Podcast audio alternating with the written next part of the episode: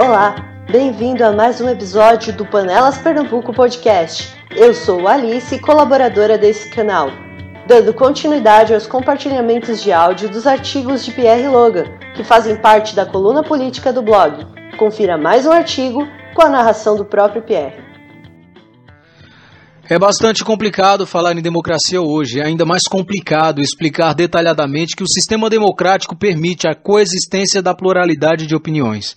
Na esfera federal, quando se discorda, é golpista ou mortadela. Na esfera municipal, é legítimo dizer que, em quem vai votar antes mesmo do outro grupo escolher o candidato. No primeiro caso, não se escutam os argumentos. No segundo caso, não se espera nem falar. É quase um crime usar um lindo poema de Drummond para justificar um tema que versa sobre uma situação triste causada por personagens tão medíocres. Mas o poeta vai me desculpar. Ele entenderia o nosso sofrimento. Que os velhos líderes de oposição panelense são uma fraude é indiscutível, ou é discutível se quiserem espernear e não chegar a lugar nenhum. A esperança seria os novos líderes. No entanto, há um pequeno problema. Quando alguém começa algo com uma mentira, por menor e mais inofensiva que ela pareça, vai dar errado. Ao lado disso, o desgoverno municipal deixou uma grande brecha para a discussão. Seja quem for o indivíduo escolhido ou escolhida a dedo pelo atual gestor, com certeza não será um líder. Alguém com características de um líder não ficaria de braços cruzados esperando Sérgio Miranda decidir o futuro de milhares de panelenses. Ponderando com parcimônia sobre esses dois pontos, notaremos que o eleitor encontra-se entre a cruz e a espada. E sabemos que a cruz é sempre escolhida é, neste século. De Sérgio Miranda não se pode esperar praticamente nada de bom. De modo que, se ele deixar de fazer algo bom e fizer algo muito ruim, não será nenhuma surpresa. Em outras palavras, você só se decepciona com aquilo que traz algum, algum tipo de esperança. A oposição e seu atual grupo sempre me acusou com a seguinte frase: falar é fácil. Com isso, sempre concordei. Falar é fácil. Acrescento apenas que falar de maneira coerente e técnica é, é onde se encontra o problema. Até agora, os dois pretensos candidatos da oposição falaram bastante, mas não disseram absolutamente nada. Em alguns casos, cometeram erros graves e chegaram até a mentir. Um dia eu vou escrever um artigo sobre isso. Penso já ter escrito que a oposição de verdade se faz na Câmara mas os oposicionistas insistem em atuar ou parecer uma oposição quando deveriam viver e ser uma oposição. Como o eleitor escolhe em casos assim?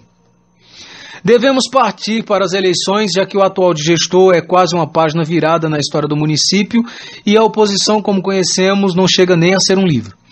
Se espera ouvir soluções, está no lugar errado. O título do texto deixa claro que trataremos de um problema sério e não indica que encontraremos soluções para o mesmo. O motivo do meu artigo é a mera reflexão, coisa rara em panelas. É a provocação ou instigação do senso crítico do eleitor.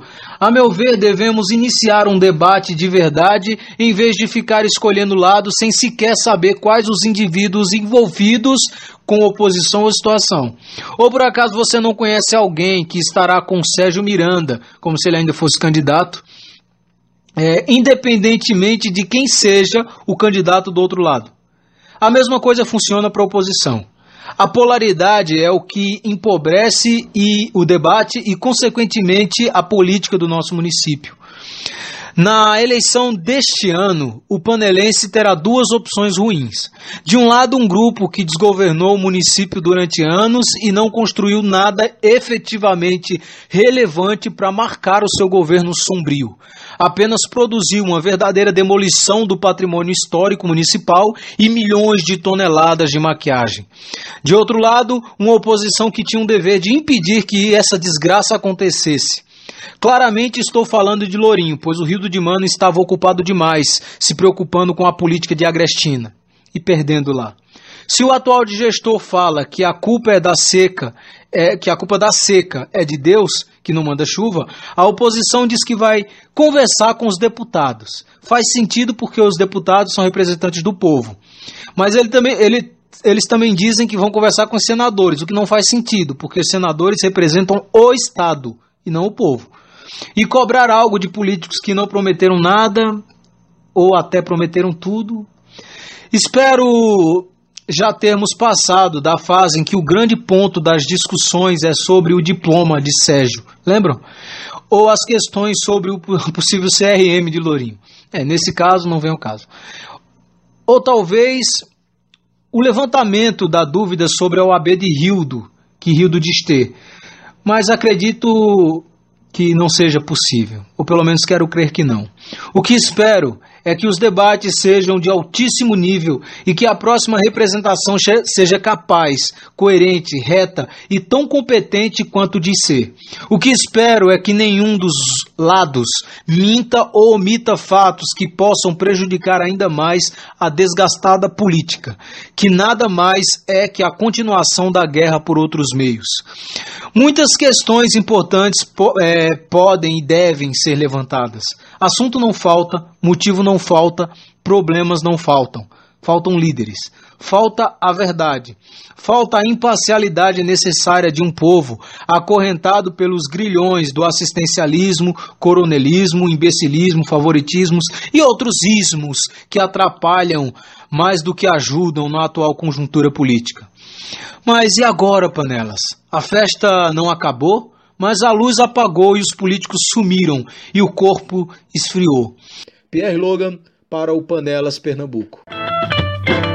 Esse podcast é uma iniciativa do site panelaspernambuco.com, pioneiro na divulgação e compartilhamento de informações do município Panelas Pernambuco na internet.